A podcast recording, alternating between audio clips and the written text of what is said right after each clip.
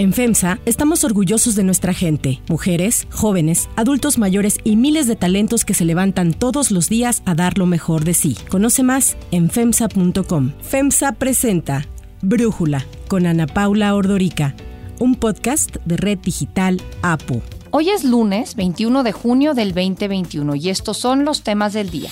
Un comando asesinó a 14 civiles en Reynosa, Tamaulipas. A partir de hoy, la Ciudad de México regresa color amarillo del semáforo COVID. La SEP deja a las escuelas decidir si continúan o no con clases presenciales. Checo Pérez volvió a lograr podio, quedó en tercer lugar del Gran Premio de Francia y dice que quiere más. Pero antes vamos con el tema de profundidad. Nacieron, vivieron ocho meses en los que recibieron millones de recursos públicos y ahora están a punto de morir. Se trata de El Pez. Esta es la buena, porque aquí sí defienden la vida, la familia y tu lana. Vota Provida, vota Pez. Fuerza por México. Vota Rosa, si estás a favor de cárcel sin fin a feminicidas. Vota Fuerza por México. Y redes sociales progresistas. En RSP queremos sanarte a ti. RSP Sanar a México. Estos partidos le costaron al país más de 500 millones de pesos y ninguno alcanzó el 3% de la votación necesaria para continuar como partido político nacional tal como establece la Constitución y el artículo 97 de la Ley General de Partidos Políticos. El PES obtuvo el 2.7% de la votación, Fuerza por México 2.4% y redes sociales apenas el 1.7%. A ver, si se hubiesen contado los votos nulos como partido político, ellos sí habrían obtenido registro porque fueron el 3.4% de la votación, los nulos. Bueno, pues desde la noche del 6 de junio ya se veía venir que esos tres partidos perderían el registro. Partido Encuentro Solidario entre 0 y 6 diputaciones. Redes sociales progresistas entre 0 y 0 diputaciones. Fuerza por México entre 0 y 0 diputaciones. Es Lorenzo Córdoba, presidente del INE, quien esa noche anunció la estimación de diputaciones.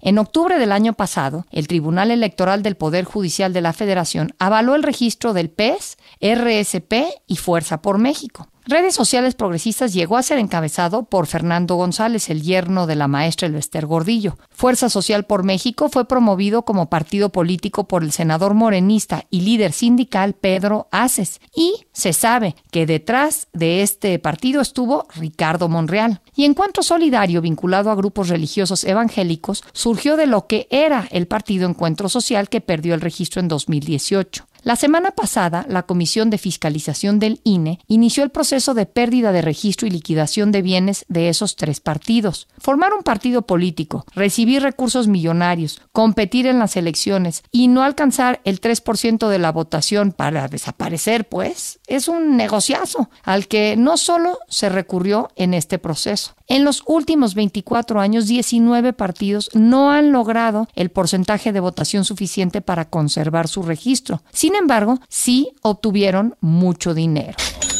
del erario público. De acuerdo con las autoridades electorales, en estos más de 20 años se ha otorgado financiamiento público por casi 7 mil millones de pesos para actividades ordinarias y campañas de partidos políticos que no lograron su registro. Por ejemplo, el Partido del Centro Democrático fundado por Manuel Camacho Solís existió de 1999 al 2000, cuando compitió por la presidencia de la República justamente con Camacho Solís como candidato. El partido nunca logró tener verdadera presencia política. De hecho, ocupó el último lugar en las preferencias electorales y perdió el registro. Lo mismo pasó con otro partido, el Democracia Social, que obtuvo su registro en 1999, lo perdió un año después en las elecciones presidenciales del 2000 cuando postuló a Gilberto Rincón Gallardo. Hay otros partidos como Nueva Alianza, vinculado con el CENTE, el Sindicato Nacional de Trabajadores de la Educación, y su entonces dirigente, el Bester Gordillo. Conservó su registro del 2005 al 2018, año en que no obtuvo la votación mínima requerida y desapareció. Sin embargo,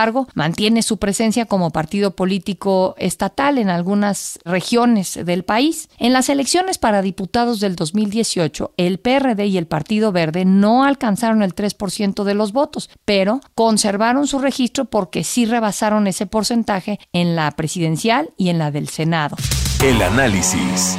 Para profundizar más en el tema, agradezco a Marco Baños, catedrático de la Universidad Panamericana y la UNAM y ex consejero del INE, platicar con nosotros. Marco, este esquema en el que los partidos reciben dinero público, compiten y luego mueren muy rápido, ¿es algo normal en otras democracias? Pues mira, en otras democracias no tienen los niveles de financiamiento que se tienen acá en México y los requisitos para la conformación de los partidos son más tenues. Hay lugares como España, por ejemplo, donde podrías tener entre partidos que compiten solamente local o en el ámbito federal hasta 500 eh, partidos podrían llegar a sumar. Nosotros hemos eh, sumado ahora eh, la cifra de 10 partidos políticos que, como bien lo has mencionado, no logran tres de ellos que son de reciente, muy reciente creación, no logran conservar el registro, pero que sin embargo han recibido montos muy importantes de financiamiento público. Dabas cuenta con mucha precisión de, de varios datos, pero creo que vale la pena puntualizar que para este ejercicio que fue el año con financiamiento ordinario y lo que fue el financiamiento de las campañas, más esos dos meses del año pasado en el cual ellos recibieron, los cuales ellos recibieron financiamiento en noviembre y diciembre, pues se llevan prácticamente 500 eh, millones en, en su conjunto. Cada uno de estos partidos, según los acuerdos que el INE emitió en noviembre del año pasado, recibió 105 millones eh, de pesos por el financiamiento ordinario del 2021, una cifra de 31 millones y medio para efectos de las campañas. Entonces, no logran el registro y desaparecen. Debo decir que hay un parteaguas también que es muy importante porque a partir de 2007, pues se tiene una regulación más estricta con los partidos políticos para que no ocurriera lo que ocurrió en el pasado con un partido fundado por un señor de nombre Gustavo Riojas, que seguramente lo recuerda, era el Partido de la Sociedad Nacionalista, y ese partido se llevó cerca de 500 millones que nunca comprobó, y de hecho los partidos nunca regresaban los bienes que tenían adquiridos con base en el financiamiento público. Ahora los partidos políticos tienen que regresar todos los activos y los pasivos que tengan una vez que concluye la pérdida de su registro, que se determina formalmente la pérdida del registro. Y lo decías también bien, el lunes de la semana pasada, exactamente hace ocho días, pues ya el Instituto eh, Nacional Electoral determinó una primera fase que se llama de prevención, donde ya ninguno de los dirigentes de los partidos ni los secretarios de las finanzas de los propios partidos que perdieron el registro, pues ya no pueden hacer uso de los bienes que tienen los partidos y menos aún de las cuentas bancarias. Y ya estos interventores que el instituto ha designado serán los responsables de verificar el uso de esos recursos. Si para el 19 de agosto, fecha en la cual tiene como límite el Tribunal Electoral resolver los medios de impugnación, no hay ninguna modificación con la pérdida de estos registros, que no va a ocurrir en mi opinión, pues entonces ya el INE procederá con la segunda etapa que se llama de intervención y ahí sí de manera eh, definitiva los interventores harán cargo de todo lo que tiene que ver con la liquidación de estos partidos, que debo decirte, Ana Paula, ha resultado un procedimiento bastante oneroso. Debo decirte que el, el año pasado, mientras se discutía todavía el registro del partido Encuentro Social, ahora Encuentro Solidario, pues no se había terminado la liquidación del primer PES, el que perdió el registro en el 18. Entonces son procedimientos demasiado abigarrados porque tienes que desahogar todos los juicios laborales de las personas que trabajan para estas estructuras, tienes que eh, revisar todas las cuentas con los acreedores que tienen estos partidos políticos y con base en los activos que ellos dejan, pues finalmente tú estableces un valor de cada peso a valor de liquidación. Es decir, si ellos deben, por decir algo, 100 millones de pesos, pero solamente les quedaban en las alforjas este, 20 millones de pesos, pues entonces por cada peso solamente se pueden pagar 20 centavos, pero le das prioridad primero a derechos laborales, luego le das prioridad a las multas que se tengan, por ejemplo, con el INE, y después ya procedes a liquidar a las empresas, a los despachos que ellos hayan contratado para bienes o servicios de los propios partidos. Pero efectivamente es un procedimiento que está establecido y bueno, pues en esta ocasión fue muy baja la votación que alcanzaron. El PES, por ejemplo, apenas logró un millón trescientos cuarenta y cinco mil votos, redes sociales progresistas ochocientos cuarenta y cinco mil y Fuerza por México un millón doscientos once mil. Se quedaron, sobre todo el PES se quedó a punto veinticinco centésimos de que lograran el registro. Entonces, pues sí es todo un tema que se tiene que revisar en México. ¿Y qué gana la democracia mexicana eh, de tener un esquema como el actual? ¿Por qué pues buscar tener más partidos de este tipo que me queda claro que ellos ganan dinero,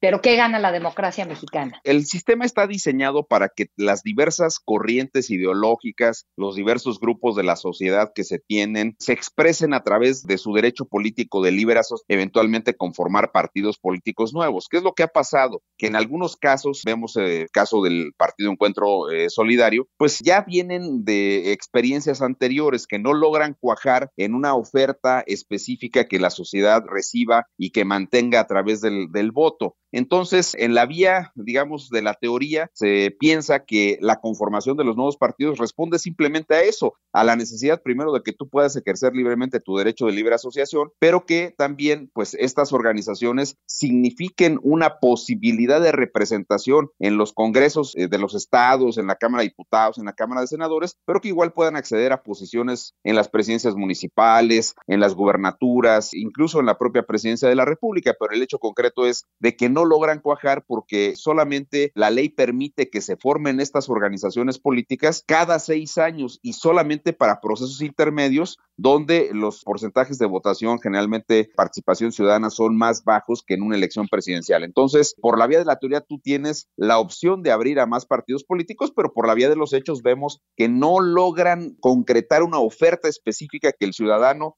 que las ciudadanas apoyen con el ejercicio del voto y mantengan a estas estructuras y de hecho ni siquiera logran conformar estructuras este, nacionales. Morena, siendo un partido con una votación la más grande que se tiene hasta este momento por alguna de las fuerzas políticas, pues todavía no logra conformarse como un verdadero partido eh, político de carácter nacional, pese a los resultados, porque detrás de los resultados pareciera que lo que hay es una estrategia de alianzas con liderazgos estatales, con liderazgos municipales, que logran darle todos los triunfos que obtuvo el partido de Morena, pero está en un proceso con una estructura de, carácter nacional que va paulatinamente, al parecer, supliendo a la estructura que tenía el PRI. Entonces, esto es lo que ocurre con estos partidos que en rigor, pues no consiguen, pese a que cumplen con los requisitos para una primera ocasión, pero no presentan propuestas específicas que resulten atractivas para los ciudadanos y por consecuencia pierden el registro. El sistema político mexicano quiere que exista la posibilidad de que se conformen partidos políticos, pone una barrera relativamente alta para que necesiten obtener el 3% por sí solos en su primera elección federal y al final, como no logran presentar propuestas atractivas para la ciudadanía, acaban costando mucho dinero y al final no sirven de nada. No sé si es un resumen que te parece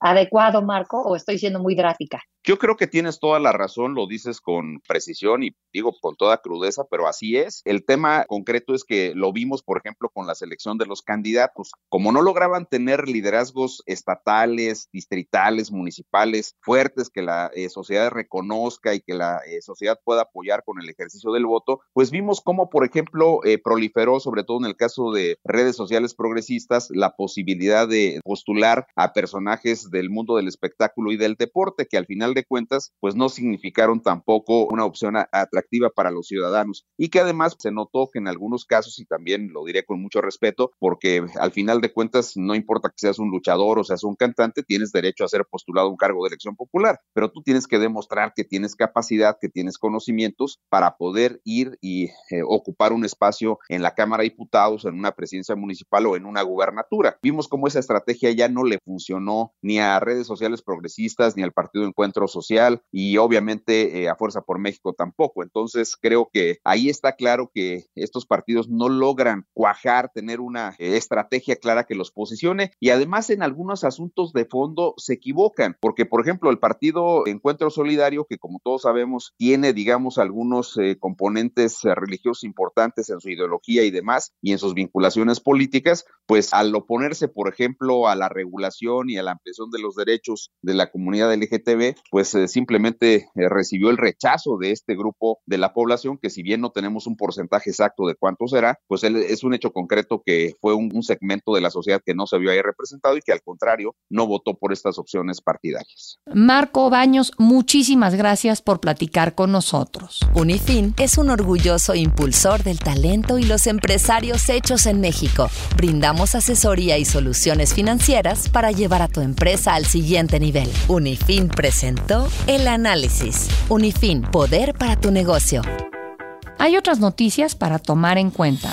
1. Civiles asesinados. La situación de riesgo de hace una hora culminó en ejecuciones de personas civiles al azar en varios sectores de la localidad hay personas muertas ejecutadas. Ya tiene rato esta guerra, ejecuciones de civiles en la ciudad de Reynosa, Tamaulipas. Esta es la transmisión del sábado de la red de prensa nacional cuando hombres asesinaron a 14 personas inocentes en Reynosa, Tamaulipas. En la colonia Almaguer asesinaron a varias personas de una misma familia que estaban en un domicilio. Minutos después, el mismo comando mató a un hombre en la colonia obrera y cuadras más adelante al dueño de una tienda de abarrotes y a un cliente. En total fueron 14 personas asesinadas en la colonia Almaguer, Lampacitos, Unidad Obrera y Bienestar. Para Brújula, Carlos Manuel Juárez, periodista de Elefante Blanco y Animal Político en Tamaulipas, considera que aunque el Estado siempre es noticia por la violencia, pues esta vez fue distinto. Un comando armado recorrió las calles de Reynosa disparando a civiles, mujeres y hombres que iban a comprar la comida, comerciantes que estaban atendiendo un negocio, obreros que estaban reparando fugas en la calle. La narración de los hechos aún es confusa por la propia información que ha dado el gobierno. Tamaulipas es un estado que históricamente en los últimos 25 años ha sido noticia en temas de violencia. Sin embargo, el presidente de la Asociación Justicia Tamaulipas, Giovanni Barrios, apunta a que este hecho es distinto y puede ser el inicio de otra confrontación entre grupos criminales,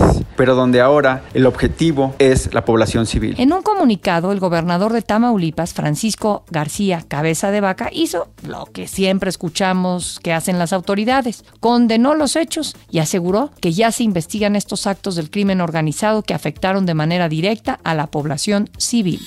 2. COVID en México. La ciudad pasa al verde sin bajar la guardia. El anuncio lo hizo apenas el 4 de junio la jefa de gobierno, Claudia Sheinbaum. Sin embargo, el semáforo verde fue de solo dos semanas y a partir de hoy la Ciudad de México regresa al color amarillo durante los próximos 15 días. Siete estados más, Campeche, Chihuahua, Colima, Nuevo León, Sinaloa, Sonora y Veracruz también estarán en amarillo. 19 continuarán en verde y 5 en naranja, que son Baja California Sur, Tabasco, Tamaulipas, Yucatán y Quintana Roo. Y es que en los últimos siete días los contagios de SARS-CoV-2 registraron un incremento de 14% en todo el país. Para Brújula, así lo explica Eduardo Clark, director general de Gobierno Digital de la Ciudad de México. Este cambio de un punto creemos no refleja un cambio sustantivo en la dinámica del virus en nuestra ciudad. Seguimos en mínimos históricos de casos COVID-19, hospitalizaciones, defunciones. En esos tres indicadores estamos entre 92 y 96% abajo del máximo histórico al que llegamos a tener. El único cambio que sí es importante mencionar, que tiene que ver con una decisión de la Secretaría de Educación Pública del Gobierno de México, es la suspensión de actividades presenciales para el sector educativo de educación básica y especial. De igual manera, seguiremos monitoreando día con día cómo estos indicadores se mueven. En caso de que veamos un repunte, lo notificaremos y no solo eso, sino también tomaremos las medidas apropiadas para evitar que se transforme en una siguiente ola. Ayer la CEP y la Autoridad Educativa Federal en la Ciudad de México informaron que las escuelas públicas y privadas de la ciudad podrán decidir si continúan o no con las clases presenciales. Por otro lado, la semana pasada ya inició la vacunación en la frontera en Baja California para personas de 18 a 39 años. Se van a usar el millón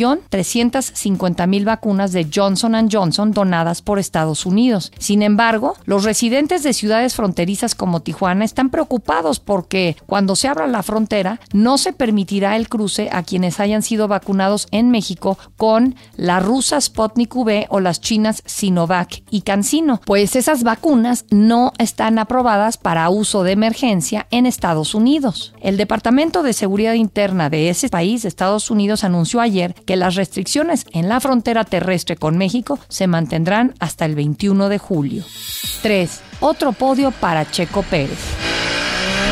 El piloto mexicano de Red Bull, Sergio Checo Pérez, terminó tercer lugar ayer en el Gran Premio de Francia, con lo que logró su podio número 12 en Fórmula 1. Cuando Bottas, Max Verstappen y Lewis Hamilton entraron a pits, Checo Pérez estaba en primer lugar y se mantuvo para detener a los Mercedes en una estrategia que les funcionó, pues su compañero Verstappen recuperó el primer sitio y él llegó en tercer lugar, pero Checo quiere más. A seguir mejorando, ¿no? Eh, no queremos los tercer lugares. Yo soy Ana Paula Ordorica. Brújula lo produce Batseba Faitelson. En la redacción, Elizabeth Rangel. En la coordinación, Christopher Chimal. Y en la edición, Omar Lozano. Yo los espero mañana con información más importante del día. Oxo, Farmacias ISA, Cruz Verde, Oxo Gas, Coca-Cola FEMSA, Invera, Torrey y PTM son algunas de las muchas empresas que crean más de 245 mil empleos tan solo en México y generan valor como parte de FEMSA. FEMSA presentó Brújula con Ana Paula Ordorica un podcast de Red Digital APO.